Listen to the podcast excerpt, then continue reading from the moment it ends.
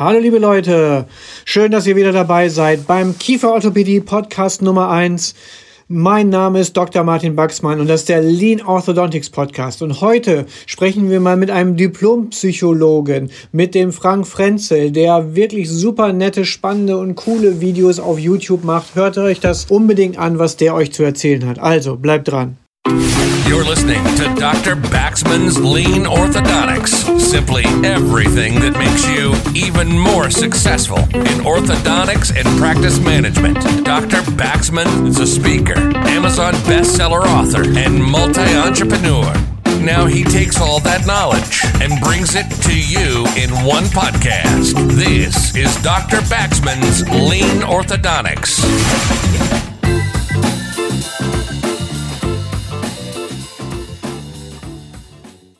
So, hallo liebe Leute, hier ist wieder Dr. Martin Baxmann im Lean Orthodontics Podcast und heute habe ich einen ganz besonderen Gast, auf den ich mich schon sehr freue, Diplompsychologe Frank Frenzel ein selbstbekennender Sprachfetischist. Und das ist natürlich etwas, was mir besonders gut gefällt, denn auch ich lege ja gerne Wörter auf die Goldwaage und äh, bin da möglichst präzise auch mit dem. Das weiß mein Team ganz besonders. Manchmal weiß es das zu schätzen, manchmal geht es dem auf die Nerven. Aber das ist sicherlich was sehr spannend ist.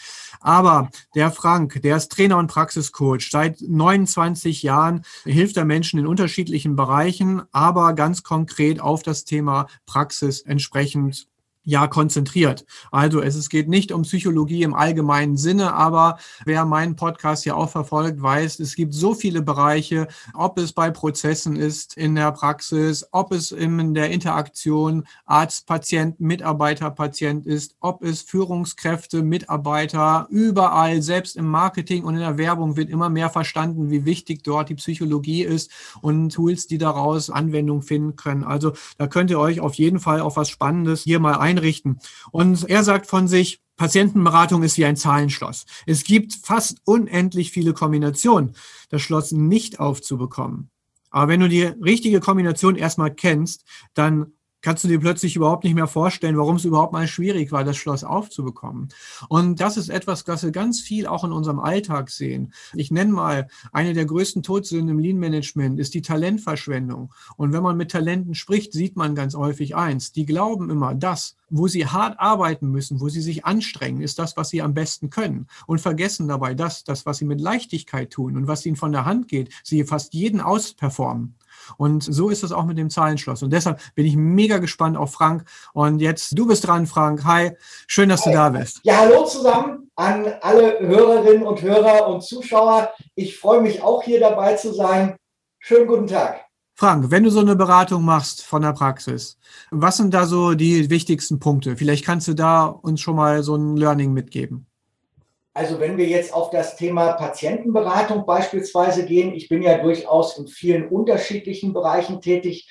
Das geht also vom Bereich der Praxisprozesse, wo ich gucke, ähm, wie sind die Strukturen da aufgebaut, macht das Sinn, wie bestimmte Dinge gehandhabt werden, über die betriebswirtschaftliche Analyse einer Praxis rein in den Bereich von Personalsuche, Personalgewinnung, also Finden und Binden von Personal, bis hin eben zum Bereich der Patientenansprache. Das ist der Bereich, aus dem ich auch ursprünglich komme. Und da fallen mir eben Dinge besonders schnell auf. Vielleicht können wir ja mal skizzieren, wie so ein Patientenberatungsgespräch idealerweise abläuft, weil da merke ich immer wieder, wenn ich mitlaufe in den Beratungen, ich habe also viele hundert Beratungen ja mittlerweile auch live und vor Ort erlebt, das geht unheimlich oft in die Hose und das sind meistens Kleinigkeiten, die da nicht gut laufen, die man mit relativ wenig Aufwand korrigieren kann. Okay, dann erzähl doch mal, was sind da so die Kleinigkeiten? Worauf achtest du speziell und wo leitest du an, dass dann auch die Praxismitarbeiterinnen und Mitarbeiter und auch die Chefs, ja, die sollen ja auch was lernen, dass die da auch darauf achten, dass sie es nachhaltig dann umsetzen können? Ja, also der erste Punkt, und damit sind wir jetzt fast in so einer Chronologie des Beratungsgespräches, ist immer eine gute Vorbereitung. Also es steckt ja in dem Wort drin, vorbereit Punkt. Ne? Ich will also bereit sein und ich erlebe immer wieder, gerade bei Neupatienten, da werden Röntgenaufnahmen gemacht und dann stürzt man völlig unvorbereitet in das Behandlungszimmer rein zu den Patienten, schaut sich dann mehr oder weniger gemeinsam mit dem diese Bilder an und fängt dann an, Ideen einer Therapie zu entwickeln. Und das ist natürlich wirklich suboptimal. Darum sage ich immer, der Röntgenraum ist deine Burg. Das sind die fünf wertvollsten Minuten, die ich habe. Und da sollte ich mich anhand dieser Röntgenbilder vorbereiten und genau überlegen, was will ich dem Patienten denn dann eigentlich vorschlagen als optimale Therapie. Finde ich total super Hinweis schon mal als ersten Punkt, die Vorbereitung. Und das soll auch das Lean-Konzept von mir, soll euch dahingehend helfen, dass ihr wirklich sehr strukturiert vorgeht, dann aber auch erst, wenn ihr die Ergebnisse habt, für euch, die entsprechend darstellt. Und es geht ja noch viel weiter. Und das ist so schön an, an dieser Idee einmal. Es ist so banal wieder mal, dass ja. manche denken, oh, damit mag ich mich ja gar nicht auseinandersetzen. Das ist ja uns allen vollkommen klar. Aber es wird nicht umgesetzt, denn man muss es konsequent machen. Zum Beispiel wenn ein Patient angerufen wird von der Rezeptionistin, da gilt genau das Gleiche. Oft wird dann, ja, ich muss den und den noch angerufen, dann wird angerufen und dann weiß man nicht mal genau, worum es überhaupt geht und was das Problem war und warum der nicht zum Termin erschienen ist oder sonst irgendwas. Auch da erfolgt erstmal die Analyse nach der Vorbereitung, die man gehabt hat. Man liest die Karteikarte durch und so. Also super spannender Hinweis, will dir gar nicht zu sehr ins Wort fallen. Schießen wir weiter los. Also ich finde es halt einfach mega spannend.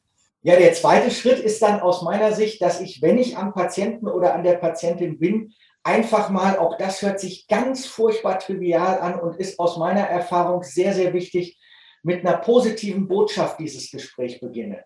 Also einfach sage, Herr Lehmann, also die Zuschauer meines Kanals, mein Zahnarztcoach, die kennen das, der Beispielpatient, der heißt bei mir immer Herr Lehmann, ja, dass ich also tatsächlich sage, Herr Lehmann, ich habe gute Nachrichten für Sie. Ihren kleinen Störenfried da im Oberkiefer, das kriegen wir wieder hin. Also raus aus dieser Problemorientierung. Ich erlebe das relativ häufig, dass jemand kommt mit sorgenumwölkter Stirn, sagt dann, hm, Herr Lehmann, also da im Oberkiefer bei Ihnen, da haben wir ein Problem. Das wird auch nicht ganz einfach. Und jetzt muss man sich wirklich mal fragen, als Patientin oder Patient, will man so eine Nachricht von seinem Zahnarzt hören? Man ist ja eh angespannt und weiß nicht, was passiert denn jetzt hier eigentlich. Und jetzt kommt der auch noch mit Problemen. Häufig übrigens auch noch mit, mit Fachvokabular, was der Patient nicht versteht.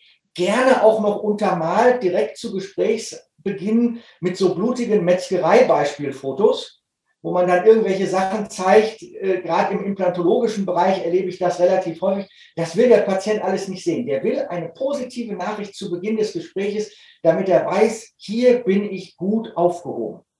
Ganz genau, ist ein wichtiger Punkt, stimme ich auch vollkommen überein. Auch wenn ich in meiner Klartextfolge letztens ja so ein bisschen darüber gesprochen habe, wir müssen auch mal wieder weg von diesen Sandwich-Modellen und immer alles in Watte packen, sondern auch mal wirklich Klartext dann sprechen und zum Punkt kommen. Nichtsdestotrotz, der Patient kennt uns nicht. Und das ist so eine Angewohnheit, da war irgendwann mal in den 80er Jahren, gab es dann irgendwelche Verkaufsseminare und da wurde dann gesagt, wir müssen erstmal den Painpunkt, den müssen wir mal richtig rausstellen. Wir müssen erstmal so viel Schmerzen bereiten, dass die Patienten von uns selber uns anbetteln und ansflehen, bitte rette mein Leben. Und wenn es dann dabei nur um eine zahnfarbene Füllung geht. Und das ist etwas, was vollkommen überholt ist, gerade beim sehr informierten Patienten heute, der bei Dr. Google sich schon alle notwendigen Informationen in der Regel geholt hat. Und dem geht es jetzt um was ganz anderes, nämlich um Beziehungsbildung.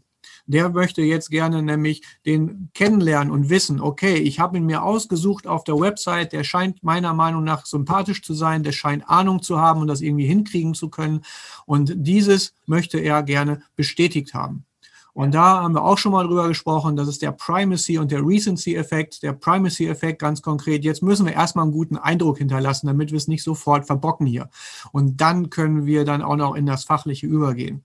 Wie geht es dann bei dir weiter, Frank? Also eine Sache, um daran nochmal anzuschließen, was du gerade sagtest, wir müssen, den, wir müssen dem Patienten erstmal richtig Angst machen. Ich sage ausdrücklich immer zu den Zahnärztinnen und Zahnärzten, bitte hört auf damit, den Patienten mit Krankheit oder Tod zu bedrohen.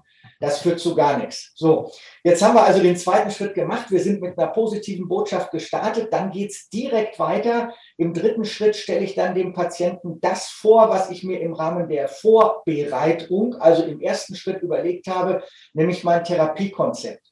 Und da muss man wirklich ein bisschen in die Psychologie reingreifen, indem man eben zwei gedankliche Rahmen aufbaut, also zwei Frames. Framing ist ja jetzt gerade wieder ein ganz moderner Begriff, was eigentlich Quatsch ist, weil Framing war etwas, das gab es schon als psychologischen Prozess in meiner Studentenzeit. Das war damals schon nichts Neues. Heißt also ganz konkret, ich sage dem Herrn Lehmann, Herr Lehmann, wir haben jetzt zwei grundsätzlich verschiedene Möglichkeiten, wie wir eine Behandlung angehen können. Das eine ist eine Kompromisslösung, Notbehelf oder ein schlechter Kompromiss oder ist letztendlich nur eine relativ unzureichende Standardversorgung. Oder die zweite Variante ist eben tatsächlich, wir machen eine vernünftige und damit auch langfristig preiswerte, schöne, haltbare Garantieleistung. Und damit bin ich völlig unmedizinisch immer noch. Ich habe also kein medizinisches Fachvokabular eingesetzt, gar nichts. Ich habe aber im Kopf meines Patienten, meines Herrn Lehmann, zwei ganz klare Frames geschaffen. Das eine ist hier, das andere ist da. Das kann ich auch körpersprachlich in der Beratung noch ein bisschen unterstützen, um, um das nochmal deutlich zu machen. Und jetzt weiß er schon mal, es gibt eins, das ist nicht so toll und es gibt offensichtlich was anderes, was sehr viel besser ist. Finde ich total spannend. Das ist etwas, was sehr, sehr wirksam ist. Das kann ich auch selbst bestätigen. Wir machen es ja teilweise mit bis zu vier Varianten im ABCD-System, aber das ist das gleiche Prinzip. Da sind noch bestimmte Gewichtungen dann dabei für die, die mhm. noch mehr, sag ich mal, Metrik wollen.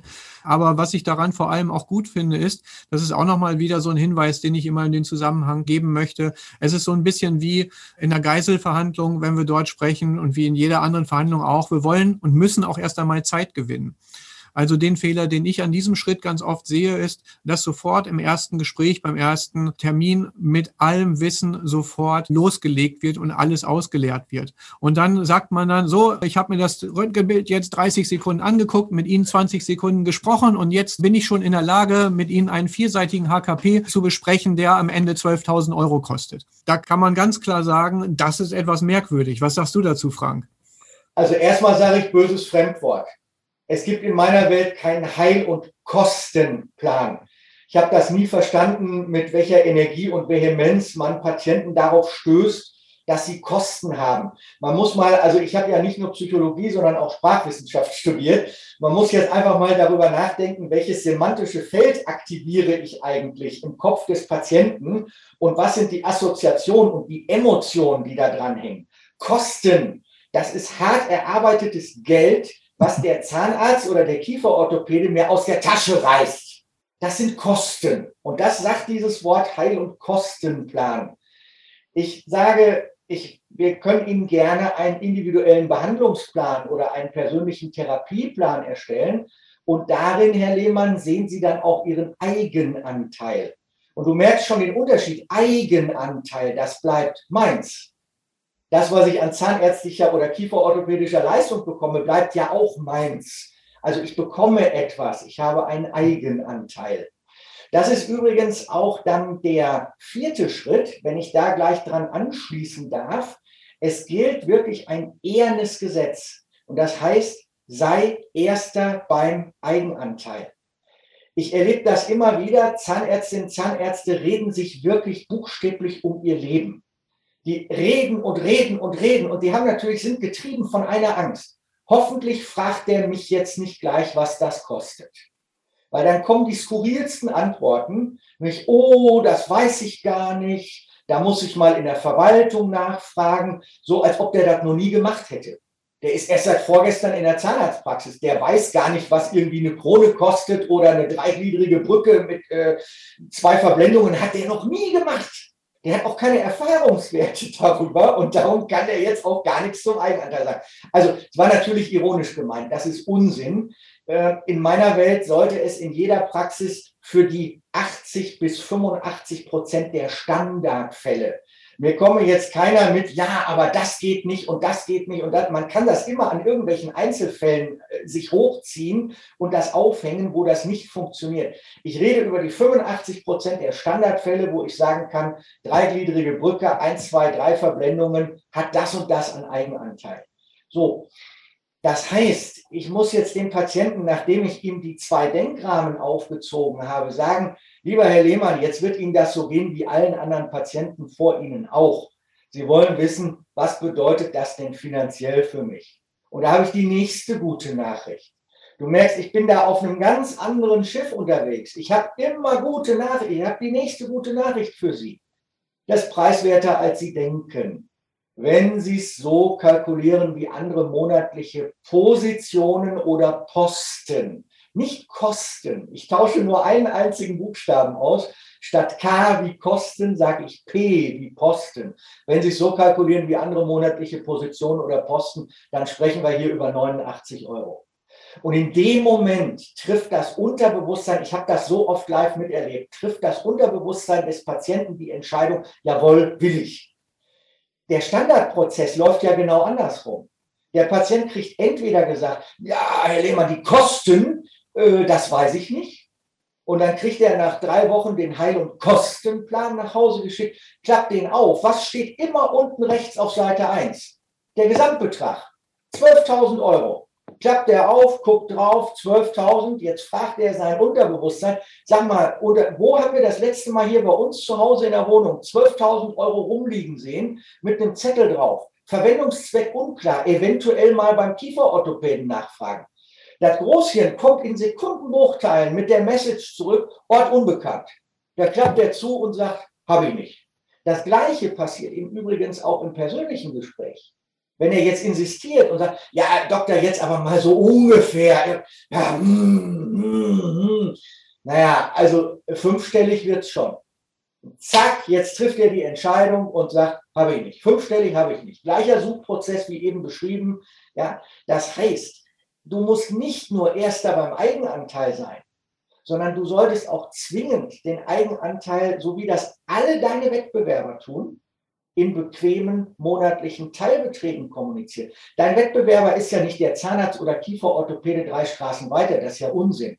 Dein Wettbewerber ist das Autohaus, das Küchenstudio, ist äh, die, der, der Optiker, ist der Mediamarkt. Ja, und ich sage, im, im Mediamarkt ist das bildlich. Da hängt ja an dem neuesten 4K-Flachi auch nicht ein riesen Preisschild dran, dreieinhalbtausend. Da steht groß 89. Das ist der bequeme monatliche Teilbetrag. Da steht auch nicht Ratenzahlung. Das ist ja sowieso, Ratenzahlung ist ja auch so ein furchtbarer Begriff. Das ist für arme, ausgebombte Leute direkt nach dem Krieg, die beim Kaufmann anschreiben lassen. Da steht beim Media, steht da dran, Leichtkauf damit das Unterbewusstsein sofort kapiert, ah, kannst du leicht kaufen. Am besten heute noch. Also ein ganz essentieller Schritt. Sei erster beim Eigenanteil und nenn den Eigenanteil als bequemen monatlichen Teilbetrag. Und jetzt ist die Reihenfolge wichtig. Erst den Teilbetrag und dann gerne den Gesamteigenanteil, weil in dem Moment, wo du den Teilbetrag nennst, trifft das Unterbewusstsein die Entscheidung. Okay, das finde ich tatsächlich spannend und das ist auch sicher was, was wir noch ein bisschen kontrovers diskutieren können. Da gibt es ja das Stichwort des Preisankers, der ja ein, ein sehr wesentlicher Anteil ist in dem Bereich. Und der Preisanker ist ja durchaus dazu da, dass man einen relativ hohen Betrag am Anfang einmal nennt. Ob das jetzt ein konkreter ist, ich gebe gleich mal ein Beispiel, auf den wir dann oder von dem wir dann runterfallen können auf die glückliche Lösung. Jetzt kommst du wieder. Ich habe eine gute Nachricht für Sie. Die 12.000, die müssen Sie ja gar nicht bezahlen Zahlen, weil wir haben nach der ausführlichen Analyse und so weiter, haben wir festgestellt, das und das brauchen sie gar nicht, sondern es sind nur 9.997 Euro. Und das Beste daran ist, die können sie in Raten von 89 Euro zahlen. Also da immer nochmal gucken, Preisanker würde ich gerne mal in den Raum stellen, denn das ist im Prinzip schon natürlich etwas, was man braucht, unter Umständen auch, vielleicht auch gerade auch im ersten Gespräch. Denn das ist etwas, was viele auch vergessen, möchte ich noch einmal einwerfen. Die meisten Patienten kommen auch mit einem Preisanker, auch wenn sie selbst nicht wissen, was das ist und wir uns dessen gar nicht bewusst sind. Nämlich wenn die sagen, ja, ich habe mich schon informiert, es übernimmt die Krankenkasse, ich muss wahrscheinlich nichts dazu bezahlen, das ist ein Preisanker. Und ja. zwar der genau gegenläufig ist zu dem, was wir im nächsten Schritt dann sagen werden. Den müssen wir dann auch zwingend kontern. Also ich, mir ist dieses Ankerprinzip natürlich aus der Psychologie bekannt, logisch. Das kommt in vielen Verkaufs- und Überzeugungsprozessen auch vor. Und natürlich gilt, ähm, wenn das erste kommunikationspsychologische Axiom von Watzlawick gilt, nämlich man kann nicht nicht kommunizieren, dann gilt natürlich bezogen auf den bösen Begriff der Manipulation auch, man kann nicht nicht manipulieren. Das ist ja eine Diskussion, die ich ganz häufig höre. Ja, Frank, ist das denn nicht Manipulation, wenn ich mit solchen bequemen monatlichen Teilbeträgen arbeite? Ja, selbstverständlich ist das Manipulation. Dem Patienten jetzt 10.000 Euro um die Ohren zu hauen, ist aber auch eine Manipulation. Nur im einen Fall führe ich ihn, also ich mag sowieso diesen Begriff Manipulation nicht. Für mich ist das Führen oder Lenken. In einem Fall lenke ich ihn in einen Bereich, wo er mit einem angenehmen Gefühl rausgeht nämlich Mensch, 89 Euro oder 139 Euro im Monat, das kann ich mir wirklich noch bequem und einfach leisten. Und im zweiten Fall führe oder lenke ich ihn in einen Bereich rein, 10.000 Euro, wo er vielleicht dann in ein weniger gutes Gefühl hinein manipuliert wird, und zwar auch von mir. Also es ist in jedem Fall eine Manipulation. Das ist meine klare Einstellung und Aussage zu diesem Begriff der, der Manipulation jetzt dieses, diese Ankerthematik ganz offen, mir ist das zu platt. Also dieses, es kostet 15 und nachher, huhu, ich habe aber eine gute Nachricht für Sie, äh, es sind dann doch irgendwie nur neun. Das mag jetzt eine Geschmacksfrage sein. Also der Ankereffekt funktioniert, gar keine Frage. Nicht? Also wir diskutieren hier nicht, ob das funktioniert. Es ist mehr mein persönliches Statement, ich mag es nicht es ist mir zu platt. Ja, darum sagte ich ja, es gibt da durchaus verschiedene Ansichten und das kontrovers zu diskutieren. Spannend ist halt, wie man es, wenn man es möchte, anwenden kann.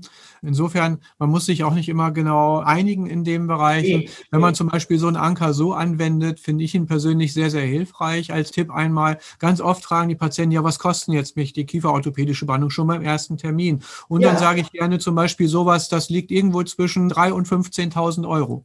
Aha. Was das bei Ihnen ist, das stellen wir jetzt einfach mal fest. Bei den meisten ist es eher so im unteren Bereich. Ja. Das also, ist eine sehr, sehr schwammige Aussage, wo wir den Anker quasi einmal eingebaut haben, die aber dann schon mal auch so ein bisschen lenkt in eine bestimmte Richtung. Ich würde da übrigens ganz ähnlich vorgehen, wie du das beschreibst. Nur mein Anker wäre eben tatsächlich der monatliche Teilbetrag und nicht der Gesamtbetrag. Weil da bin ich tatsächlich davon überzeugt, dass das wesentlich besser funktioniert. Menschen denken in bequemen monatlichen Teilbeträgen und die ganze Welt um uns herum funktioniert so. Ich habe ja die Wettbewerber gerade genannt, ich will das jetzt nicht wiederholen. Und ich habe mich oft gefragt, warum ist man eigentlich oder warum ist eigentlich die Zahnheilkunde oder auch die Kieferorthopädie so scheinbar einer der letzten Orte, wo man dem Patienten so, so Gesamtbeträge um die Ohren haut. Ich finde das auch teilweise das ist jetzt vielleicht nicht der richtige Ausdruck, aber ich finde das auch teilweise schon süß, wenn mir dann Zahnärzte sagen, ja, wieso? Ich biete ja Teilzahlungen an. Sag ich, ja, wie denn? Ja, äh, sechs Monatsraten. So, super. Äh, das, das macht der Autohändler sicher auch. Der sagt dann dem Kunden, wissen Sie, das neue Modell, da haben wir natürlich mehr Ausstattung drin und das ist natürlich preislich jetzt ein bisschen angeglichen. Der ist jetzt nicht mehr 135 wie Ihr aktueller, der liegt jetzt bei 150. Aber Herr Lehmann, das ist überhaupt kein Problem. Die 150, die können Sie ja in sechs bequemen Raten begleichen. Also, das ist ein Irrsinn. Kein, kein Küchenstudio, kein Autohändler, kein Mediamarkt käme auf so eine Idee. Nur in der Zahnheilkunde findet man das irgendwie normal. Und das schönste Argument ist übrigens dann, wenn jemand sagt, äh, weißt du was, Frank, das brauchen wir gar nicht hier mit dem Factoring. Unsere Patienten, die überweisen alle so. Dann sage ich, äh, ja, die, die ihr jetzt im Moment habt, Aber die, die ihr noch gewinnen wollt, die gewinnt ihr doch gerade über diese bequemen monatlichen Teilbeträge. Also ich mache das doch nicht, um mich vor Zahlungsausfall zu schützen, sondern ich tue das doch, um damit Projekte mit Patienten zu realisieren, die ich sonst niemals gemacht hätte. Und zwar nicht zwingend deshalb, weil der Patient das vielleicht gar nicht gewollt hätte, sondern weil ich mich als Zahnärztin oder Zahnarzt unter Umständen gar nicht über, diesen, über diese Schwelle gegangen wäre, dem Patienten sowas anzubieten weil ich von vornherein die Schere im Kopf habe, ach du je, das wären jetzt 8000 Euro, das ist für den viel zu viel. Absolut, ist eine total spannende Sache und da stehe ich auch zu 100 Prozent dahinter, absolut. So ein Factoring ist eine ganz, ganz sinnvolle Sache aus den Gründen, das möglich zu machen. Ich habe in der Folge schon mal darüber gesprochen, gerade für Existenzgründer ist es nicht nur was Sinnvolles, sondern da auch eine Notwendigkeit aus dem Liquiditäts- und Cashflow-Blickwinkel heraus. Natürlich aber auch, so wie du es gerade gesagt hast, ich würde sogar auch noch einen dritten Punkt langfristig dazu nehmen, nämlich ich würde das Thema des Framings da nochmal aufgreifen, dass man dort den Rechnungen auch auch einen neuen Frame geben kann und sich als Zahnarzt auch. Klar, sprechen wir über den Preis und den Posten statt der Kosten von unseren Leistungen, die wir letzten Endes auch erbringen. Und es ist auch wichtig, wir müssen auch eine Wertkommunikation in irgendeiner Form führen. Und der einzige Wert, der da verstanden wird, ist dann tatsächlich oft das Geld.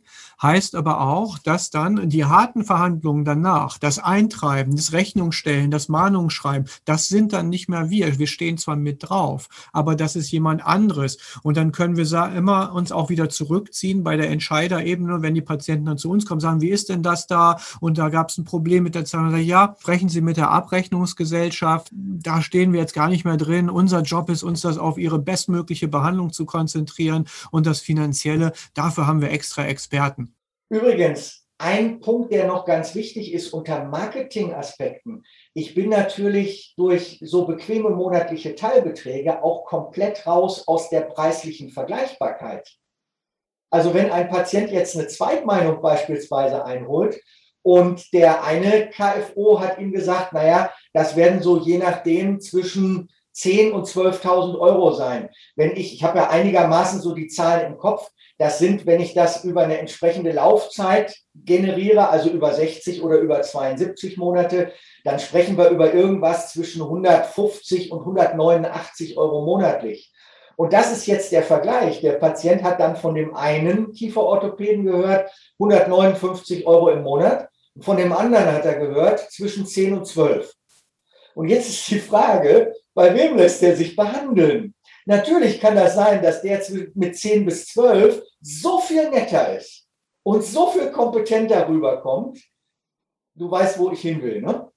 Und auch wenn jetzt einige von deinen Zuhörerinnen und Zuhörern das vielleicht nicht gerne hören, aber ich habe mir schon die Frage gestellt, warum so bestimmte Schienenanbieter, nennen wir sie mal Professor Beil, die ja massiv da in den Markt reingehen und offensichtlich ja Bedürfnisse befriedigen, die da sind. Die schaffen ja nichts Neues. Die haben ja alle schon einen Zahnarzt, die da jetzt hinlaufen. Und dass es Kieferorthopäden gibt, das sollte denen ja eigentlich auch bekannt sein. Und jetzt muss man sich fragen, wie machen die das denn genau so? Indem die sagen, schöne gerade Zähne ab 33 Euro im Monat. Zack. So, ich beurteile das jetzt nicht medizinisch. Ich glaube, die Diskussion, die, die geht jetzt stundenlang. Das ist aber auch gar nicht der Punkt. Der Punkt ist zu verstehen, was machen die denn anders? Ganz genau. Das ist eine ganz, ganz spannende Frage und das würde ich tatsächlich nochmal verschieben auf einen weiteren Podcast, denn da sind wir in ganz, ganz vielen Feldern von der psychologisch sinnvollen Ansprache im Marketing her über die Preisgestaltung, über, sage ich mal, das disruptive Konzept, was dahinter steht, mit einer ganz eigenen Customer Journey. Da sind jetzt so viele Begriffe auch, die wir dann haben, die damit reinkommen würden, die führen im Moment tatsächlich dann ein bisschen weit, obwohl die einfach mega spannend sind. Also da kannst du, lieber Zuhörer, liebe Zuhörerin, auf jeden Fall einfach schon mal auch drüber nachdenken. Was bedeutet das für dich? Und dass wir auch schnellstmöglich lernen. Was können wir von diesen Anbietern lernen? Mich würde jetzt im Moment nochmal für den Zuhörer und die Zuhörerin auf jeden Fall einmal interessieren, wenn die mit dir in Kontakt kommen. Wie läuft denn so eine Beratung dann ab? Wie sind so die ersten Schritte? Wie, wie geht das so? Wie, wie kann man eigentlich zu dir kommen? Also wie findet man dich als erstes, kannst du gerne nochmal nennen. Und dann aber auch auf jeden Fall, was sind so die ersten Schritte, dass es dann losgeht und wie du das umsetzt?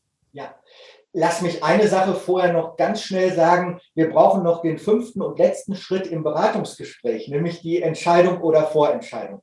Geht mit einem Satz, mache ich ganz kurz. Herr Lehmann, sind wir denn mit dem, was wir Ihnen jetzt empfohlen haben, was ich Ihnen vorgestellt habe, grundsätzlich, prinzipiell oder generell auf dem richtigen Weg? Das ist die Vorentscheidung. Natürlich wollen Sie da noch mal zu Hause sprechen mit dem Mann, mit der Frau. Sie wollen noch mal eine Nacht drüber schlafen. Alles in Ordnung. Für uns ist wichtig, bevor wir weiter Ihre wertvolle Zeit beanspruchen, bevor wir Papier schwärzen, das heißt nämlich dann den individuellen Therapieplan erstellen. Bevor wir das tun, geben Sie mir gerade mal ein Signal. Sind wir da denn grundsätzlich auf dem richtigen Weg?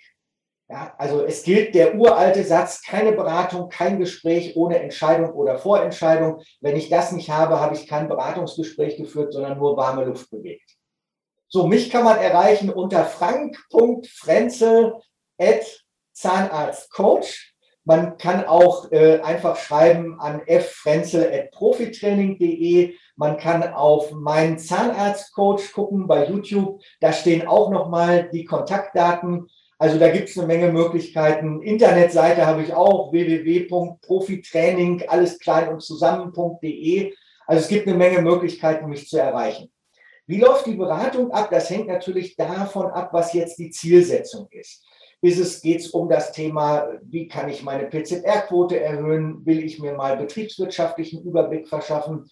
Oder was ein sehr häufiger Fall ist, will ich meine Beratungsqualität verbessern? Wenn das der Fall ist, dann ist meistens der Vorschlag, ich laufe mal einen Tag mit, ich höre mir tatsächlich die Beratung mal an, wie sie gemacht werden. Dann kann man auch viel besser den Ansatz finden, wie kann ich es denn jetzt optimieren? Und im Anschluss daran setzen wir uns dann zusammen und sprechen die einzelnen Schritte ab, die dann das Training gehen soll. Ja, das ist super spannend.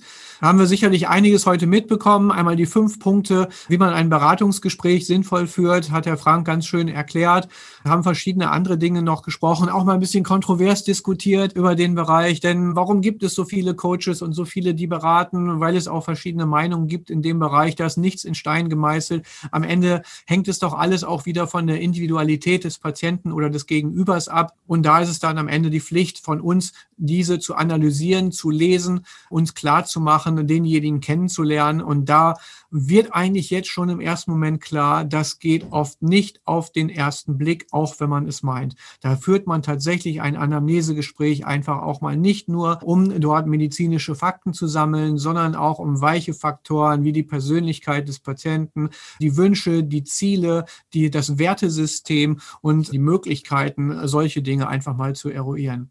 Und da ganz, ganz vielen Dank dafür an den Diplompsychologen Frank Frenzel. Hat mir super, super viel Spaß gemacht. Ich kann auf jeden Fall auch die YouTube-Videos einmal empfehlen vom Frank. Die sind super nett gemacht, wirklich auch mit schönem, trockenem Humor. Das gefällt mir super gut. Also schaut euch das mal an. Das ist jedenfalls sehr, sehr spannend. Einfach bei YouTube mein Zahnarztcoach eingeben und dann habt ihr ihn schon gefunden. Und jetzt, was ihr jetzt zu tun habt, das wisst ihr ganz genau. Einmal fünf Sterne auf Apple Podcast allen weitererzählen, dass das ein cooler, interessanter Podcast ist, dass es hier Content gibt, dass es hier spannende Neuigkeiten gibt. Da werdet ihr auch gut im Freundeskreis dastehen. Wenn es diese Empfehlung gibt, denen wird es nämlich auch gefallen. Wir sind jetzt schon über 2200 Abonnenten mittlerweile.